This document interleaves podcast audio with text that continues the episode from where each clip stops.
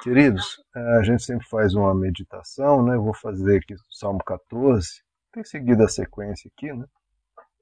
Então vou ler aqui o Salmo 14. Salmo 14 que nos diz assim: é, Diz o tolo em seu coração: Deus não existe. Corromperam-se e cometeram atos detestáveis. Não há ninguém que faça o bem.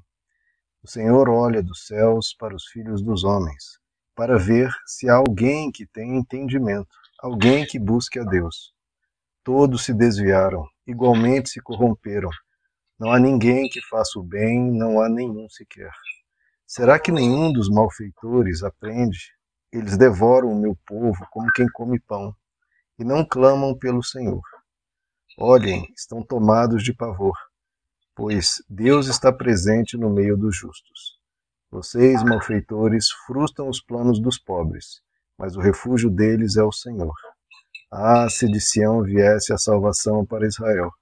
Quando o Senhor restaurar o seu povo, Jacó exultará, Israel se regozijará. Bom, queridos, esse é um salmo que fala né, de uma realidade triste, né, quando a humanidade se afasta de Deus, quando a humanidade, né, em sua arrogância, né, começa a afirmar o que não entende, afirmar o que não tem como se provar. E a própria Bíblia chama, né? E quando a Bíblia fala algo assim, é bem categórico e é e ai de quem né, ir contra, porque só vai ser em prejuízo de si próprio. Né? Quando o tolo, o tolo em seu coração diz Deus não existe. E a gente vê isso ocorrendo ao nosso redor, a igreja é uma contracorrente, uma contracultura, sempre foi, né? E a gente tem que saber lidar com isso, que a gente vai ser sempre minoria, irmãos. Em geral, assim, cristão comprometido, mesmo nas épocas que houve uma cristandade, né? acho que o cristão verdadeiro quase sempre é uma minoria. É, nós sempre somos espécie de Noés, né? em que a maioria do mundo às vezes se afasta, se corrompe e a gente tem que ir numa contracorrente, ridicularizados ou com pessoas fazendo diferente ou o oposto. a gente ter essa confiança e essa ousadia, né, de sermos diferentes e se orgulhar disso. O cristão precisa aprender a se orgulhar da verdade que segue, da verdade que preza e da verdade que só faz o bem para o seu interior, para a sua alma e para o seu caráter. A gente não tem do que se envergonhar, muito pelo contrário. O apóstolo Paulo diz, né? Eu não me envergonho do evangelho de Cristo. Por quê? Porque ele é a salvação de todo aquele que crê. O Evangelho me salva não apenas no último dia, ele me salva todos os dias. É o Evangelho que me salva de me corromper, o Evangelho que me salva de, é, de ter uma angústia existencial, o Evangelho que me salva de andar sozinho, ou de andar de forma é, arrogante, ou tola, ou ímpia, salva de tanta coisa, queridos, que é, é quase difícil nominar de tudo que o Evangelho nos salva. Né? A gente sempre tem que buscar essa salvação para tudo. Né? Tudo que nos acometer, sejam dificuldades uh, existenciais, financeiras, psicológicas, relacionais, uh, dúvidas do coração, qualquer coisa existe uma salvação, que é ir até Deus. Saber que Deus existe e ir até Ele, porque Ele nos salva, de novo, não apenas no último dia, mas Ele nos salva todos os dias e de todas as questões. Para tudo a gente tem que ir até ele. E que pena que há aqueles que não têm essa esse esse refúgio, né? E prejuízo dele próprio, né? Não querer buscar isso quando estaria disponível. Né? E ocorre quase que inexoravelmente, né? Que esse tolo que no seu coração não se apega a Deus acaba se corrompendo. Né? é, como ainda diz no verso primeiro, se corrompe e começa a cometer atos detestáveis e a não fazer o bem nunca. Né? E é engraçado que, em contraposição ao que o primeiro verso diz, do tolo, que diz que Deus não existe, primeiro, né? Geralmente, esses que dizem que Deus não existe é, se arvoram de um suposto conhecimento, né? de um pseudo-intelectualismo. Né? Não, olha, nas minhas investigações filosóficas, eu deduzi que Deus não existe. E a pessoa com toda essa pompa, que a Bíblia chama é um tolo. Um tolo, um boboca, um infantilóide, uma pessoa que tá, porque se Deus é uma realidade, ele é a maior realidade do universo, é a maior verdade do universo. E essa pessoa, ela pode conhecer de tudo, pode ser intelectual em tudo, pode ser um exímio conhecedor na sua área, etc. Mas se não sabe o maior ser, a maior verdade do universo, está ignorando 99,999% da existência. Então, por mais que seja exímio no 0,00,1% que ele conhece, convenhamos, é uma baita de uma tolice. Em contraposição a esse primeiro verso, o verso 2 fala: ah, o Senhor está olhando tudo isso, toda essa arrogância, toda essa pompa, toda essa disfarçatez e tolice, ele está olhando do céu para todos. Até para quem crê, para quem não crê, está olhando do céu para ver se tem alguém que tem algum entendimento, pelo amor de Deus. Esse alguém busca Deus, porque esse é o verdadeiro entendimento. Né? A Bíblia diz que o, o, temor do Senhor é o princípio da sabedoria. Tudo começa por aí.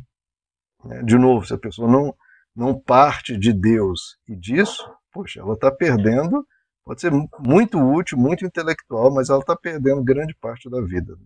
grande parte da existência.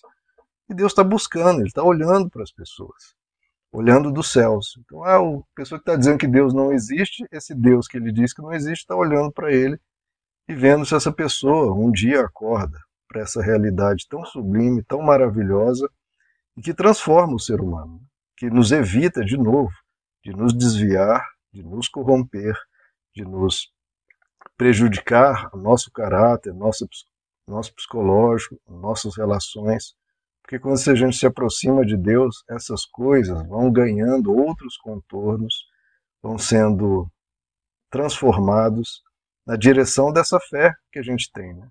Porque Deus é o sublime, Deus é o perfeito. Se a gente crê nele, se a gente o admira, se a gente o busca, a gente está indo nessa direção. E aí é uma coisa quase natural. Se a gente busca esse perfeito, o nosso caráter vai se, vai se ajustando, que lentamente que seja, mas vai indo nessa direção. A nossa compreensão, a nossa mente, nossa forma de enxergar o mundo vai indo na direção daquilo que a gente admira. Quanto mais a gente admira um, um personagem, um artista, a gente, querendo ou não, começa a pegar os trejeitos, o modo de enxergar, o modo de se comunicar, o modo de tratar a vida. E se esse alvo é, supremo das nossas vidas é Deus, que é perfeito, a gente vai, lentamente que seja, ou de preferência mais rápido, a gente ir nessa direção, a gente vai transformando nossa vivência. Né? E o que vai ocorrer né, é o que o verso 5 nos diz: Deus está presente no meio dos justos. Ele sempre vai estar conosco, queridos. Um outro verso da Escritura que diz: né, Perto está o Senhor. Então, ele está presente, ele está perto, daqueles que o desejam, daqueles que o buscam. Essa é a nossa maior riqueza, porque outros possam desfrutar de outras riquezas, mas ter Deus perto e ter Deus, Deus, ter Deus eternamente vai constituir, a gente vai saber disso bem, é, de forma bem evidente na glória, que essa foi, na verdade, a nossa maior conquista.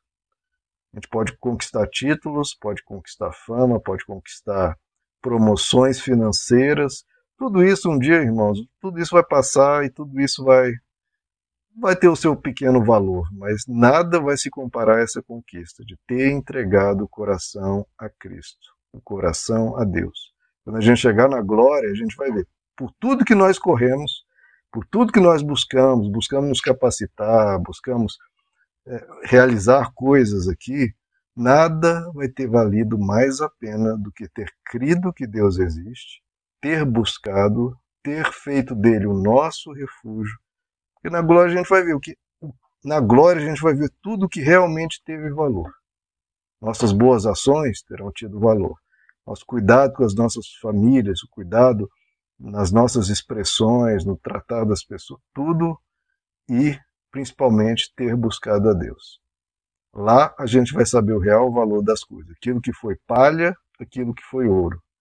Lá a gente vai saber. E quem buscou a Deus vai ter certeza que valeu a pena. Por quê? Porque Deus existe. Tudo mais é tolice. E ele olha dos céus para ver se tem alguém que tem real entendimento. Alguém que busque a Deus. Que a gente busque sempre, queridos, porque toda vez que nós buscarmos a Deus, é uma pequena salvação que a gente traz para a nossa alma, para o nosso espírito, para o nosso coração, e é um, um, uma riquezazinha que a gente acumula lá nos céus, que é onde Jesus nos comandou para acumularmos realmente, que a gente acumule é, na medida do nosso conforto, da qualidade de vida, mas o real acúmulo que Jesus mais enfatiza, e é Deus dizendo, que a gente acumule riquezas nos céus. Isso a gente faz buscando a Deus. Vamos orar então, queridos. Senhor amado, que essa compreensão, Senhor, que as Escrituras e o Teu Filho nos ensinou para buscarmos a Tua face, seja sempre, Senhor, o primeiro lugar nas nossas vidas. É aquilo que o Senhor disse, buscar em primeiro lugar o reino de Deus e sua justiça. Aqueles que buscam, que buscam pouco, que buscam médio, que não buscam, que não creem, e aqueles que buscam em primeiro lugar o teu reino e a tua justiça. Que nós possamos ser assim, Senhor, dando real valor ao que mais tem valor, que é buscar a tua face, fazer de ti o nosso refúgio. Salva-nos, Pai, não apenas no último dia, esse principalmente, mas salva-nos todos os dias Salva os nossos familiares todos os dias. Salva, Senhor, os nossos filhos todos os dias. Salva os nossos irmãos da igreja todos os dias. Salva o nosso Brasil, Senhor, todos os dias, esse mundo todos os dias. Vem, Senhor, com a tua misericórdia, nos socorre, porque, como a tua palavra diz, o Senhor se faz presente no meio dos justos. E é o que nós precisamos, Senhor. Faz-te presente nessa reunião de oração, nos abençoa, nos conduz, faz-te presente em nossas vidas. Nós te pedimos em nome de Jesus. Amém.